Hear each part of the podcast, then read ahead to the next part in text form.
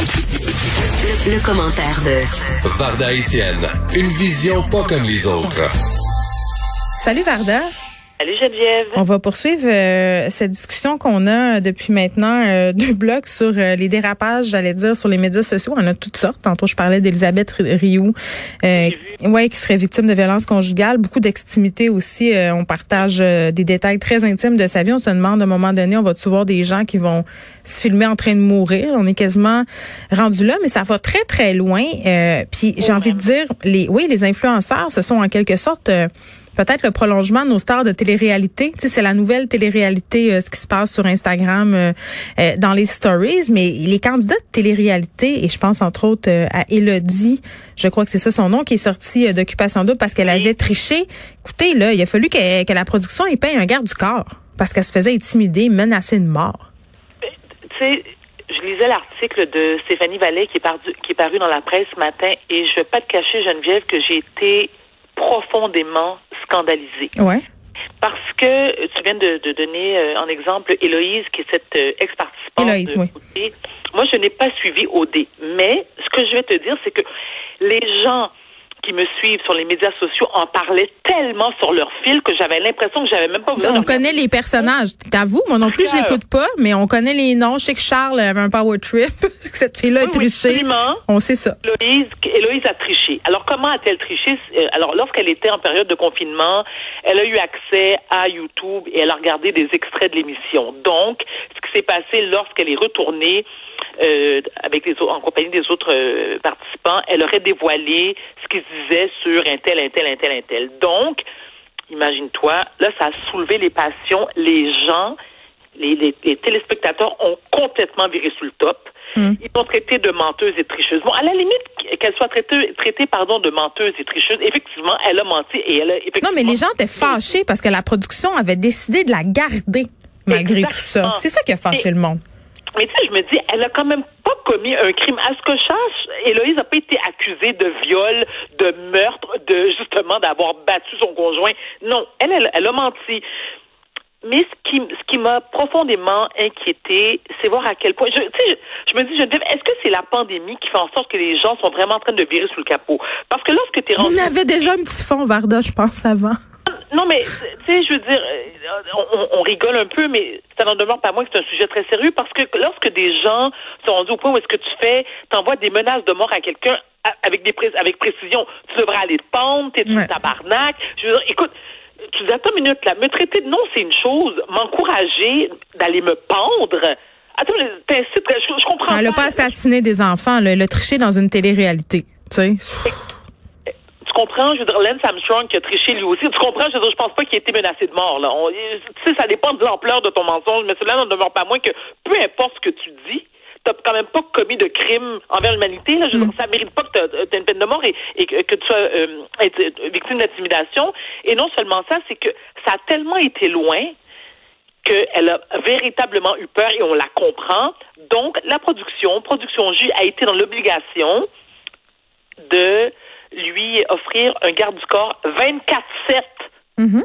Je veux dire, écoute, on parle pas de, de Kamala Harris là ici, là. c'est pas Justin Trudeau. Héloïse est une simple citoyenne qui a participé à une émission de télé-réalité. Et là maintenant, c'est que toute sa vie, tu sais, il y a quand même des séquelles, des conséquences très graves à ça. Et, tu te demandes, bon, attends une minute, les gens écoutent la télé-réalité pourquoi? Pour se divertir, pour, euh, tu sais, t'as l'impression là que c'est comme à l'époque des Romains où est-ce que tu sais, tu jetais des ben, C'est ça. C'est la catharsis, c'est les, c'est les, les esclaves qu'on jetait euh, dans la fosse au lion. Exact. C'est un truc, euh, parce que souvent on critique Occupation Double, mais moi je les salue, la production d'Occupation Double, parce que maintenant, euh, un, ils font un effort pour inclure de la diversité.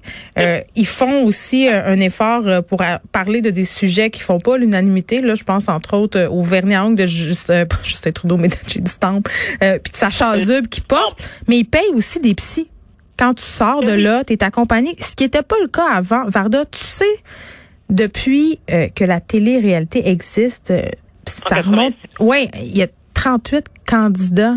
C'est plus que 38, Geneviève, si tu me permets de faire une petite correction. 38, c'est en 2019. Il y a eu aussi Caroline Flack, qui était l'animatrice de, de l'émission Love Island, qui, elle, s'est suicidée en janvier dernier.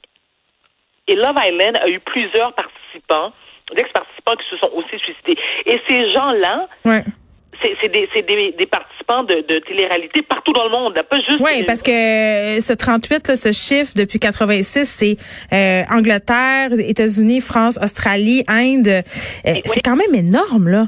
C'est, écoute, c'est plus qu'énorme, mais tu sais, as mentionné le fait, Geneviève, que, bon, effectivement, la production a engagé un psychologue pour aider les participants à leur sortie, ou même là, là présentement, c'est pendant qu'ils sont, ils sont cloîtrés, si tu veux. Hmm. Mais pas ce que, ce que je dis, ça aurait peut-être été le fun d'engager un psychologue avant qu'il entre Mais ça, je sais pas. C'est peut-être le cas, j'imagine, euh, euh, qu'ils font quand même un, un certain screening, là, pardonne-moi euh, l'expression. Mais quand même, il y a aussi, puis un truc, euh, tu sais, quand tu deviens une vedette instantanée, là, c'est-à-dire tu rentres là, puis quand tu ressors, tu as 200 000 abonnés sur ton compte Instagram, là, on s'entend-tu que la game vient de changer? Absolument, absolument. Mais ça n'en demeure pas moins que lorsque tu fais ce choix-là, et, et je n'accuse pas les participants d'accepter, parce que ça peut être très drôle. Il y a, il y a aussi une, une, une rémunération euh, monétaire qui est très Ouais, intéressante. si tu gagnes, euh, il y a des prix intéressants, là. Absolument. Puis après, tous les contrats d'influenceurs que tu peux obtenir aussi, ça peut être extrêmement payant. Ouais. Mais je me dis, c'est effectivement un pensez-y bien. Il faut être fait solide mentalement pour être capable de traverser ça parce que c'est loin d'être banal. Les gens se font humilier. Mais souvent, t'es casté aussi, hein. Tu sais, tu sors puis tu te rends compte que t'as été casté, exemple, comme la bitch. Tu sais, Marie-Pierre Morin, c'est un peu ça Eh qui, euh, qui était arrivé quand elle est sortie d'OD. Oui. Je m'excuse, c'est peut-être bon ton de parler de Marie-Pierre Morin, là. C'est mettons que sa cote d'amour a baissé un peu. Mais elle avait été dépeinte ça, ça par la, ouais, non, c'est ça. Comme la bitch. Euh, puis tu sais, tu dis, il devrait être conscient dans quoi il s'embarque. Je pense que oui, mais je pense qu'on peut vraiment jamais être conscient avant de l'avoir vécu. Peur. Oui, mais tu vois, tu, tu viens de citer Marie-Pierre Morin. Marie-Pierre Morin est l'une des chanceuses qui, après une part- sa participation, il y a Kim Rosk aussi, Ouais. Qui ont pu justement, euh, tu sais, L'acteur aussi, là, Mathieu. Mathieu Baron. C'est ça. Oui. M. Baron, tu sais, qui, qui ont eu ensuite une carrière prospère dans les médias et qui ont, tu sais, comme je me rappelle Kim, et qui, qui est une amie personnelle, je, je me souviens quand Kim avait avoué lors de son passage à Love Story qu'elle avait déjà dansé nue dans des clubs. Écoute, je, dire, je me souviens de ce qu'il disait à son sujet, puis je dis, ben, voyons, ok, bon, ok, moi, ok, c'est sûr que Barda Etienne, personnellement, jamais je n'irai nue dans un bar. Mais ça, c'est moi. Ça veut pas dire que si quelqu'un d'autre le fait, je la juge. Et on répète, ces personnes-là n'ont pas commis de crime odieux. Ça n'en demeure pas moins qu'aujourd'hui, Kim Rosk est une personnalité respectée euh, dans le monde des médias. Elle gagne très bien sa vie. Elle est en radio, elle fait de la télé. Elle a d'ailleurs fait un excellent documentaire sur euh, sur les TDAH parce qu'elle elle, elle a euh, parlé de, de son expérience personnelle parce qu'elle souffre du trouble euh, Du déficit de l'attention? Exactement. Et t'as Marie-Pierre Morin que elle, bon vraiment, là c'est le summum, tu sais, je veux dire, euh, elle, elle a eu une carrière absolument fulgurante. Bon, là elle est en pause entre guillemets, mais on le sait tous que Marie-Pierre va revenir parce qu'on l'a vu, il y a il y a beaucoup de gens qui aiment Marie-Pierre Morin, qui la qui la supportent et euh, qui disent et qui, qui attendent impatiemment son retour. Mais c'est pas tout le monde. Tu sais, quand, tu sais, quand t'as passé, je sais pas moi, 5, 6, 7, je sais pas combien de temps ça dure une télé-réalité, admettons 10 semaines tu sais, t'es cloîtré avec d'autres participants. T'as aucune idée de ce qui se passe dans le monde intérieur. Tu sais, tu sais pas si c'est Barack Obama qui est président, si c'est Non, t'as même pas le droit, juste pour que les gens le sachent, là, tu peux pas regarder les nouvelles. T'es vraiment coupé du monde. T'as des divertissements, là, mais tout est bloqué. Tout est bloqué. Donc, t'as aucune idée. Je veux dire, à moins qu'il y ait une urgence dans ta, je veux dire, Dans ta famille. cercle, Dans Ouais. ta famille, là, on va. Mais sinon, tu ne sais rien. Donc, tu sors de là. J'ai l'impression que c'est comme être en prison. J'imagine les gens, mais non, parce que les gens en prison, ils ont accès au téléphone, ils ont accès euh, à la télé. Mais t'es T'es comme sur une île déserte, t'es perdu sur une île déserte. Là, là, quelqu'un te, quelqu'un te sauve, et là, tu reviens dans la civilisation, tu fais, mais voyons, mais voyons, qu'est-ce qui se passe? Et, et ça te dépasse. Donc, effectivement, c'est un pensez-y bien. Il faut être très, selon moi, très bien mentalement. Et même encore, parce que tu, tu l'as dit tantôt, Geneviève, tu peux être préparé mentalement, Mm. mais tu, tu connais pas l'ampleur des dégâts après.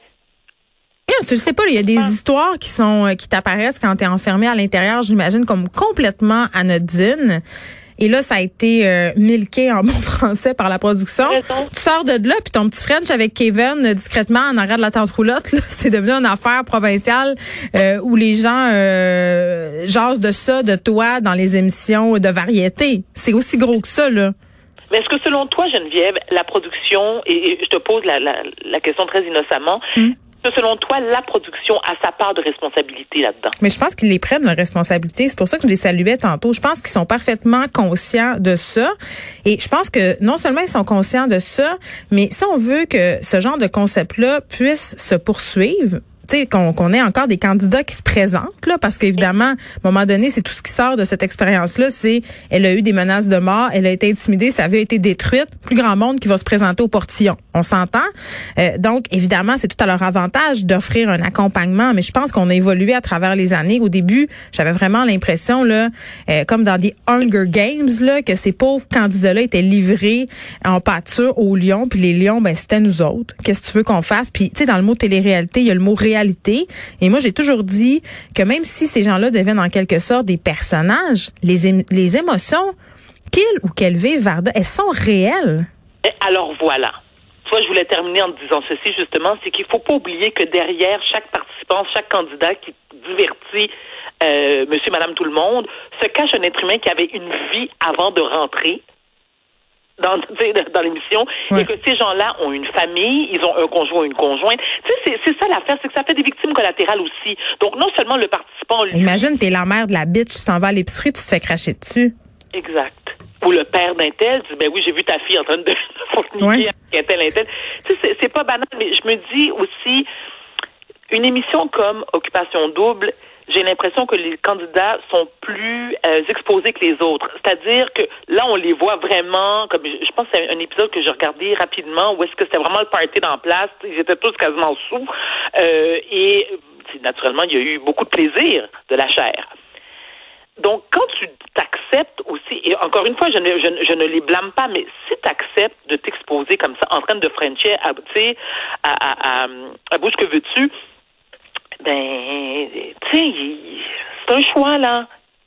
je comprends, mais en même temps, moi, je te ramène euh, la question euh, de faux choix. Je pense pas que tu puisses être parfaitement euh, conscient quand tu t'embarques là-dedans de ça va être quoi les répercussions. Tu sais, l'humain est mal fait, là, on, se convainc, on voit juste le beau. puis j'espère en tout cas que cette pauvre fille qui est obligée de se faire garder le corps en ce moment, mais elle va pouvoir retrouver un semblant de normalité très, très bientôt. Vardon, on se reparle demain? Avec plaisir. À demain, Bye. Bye.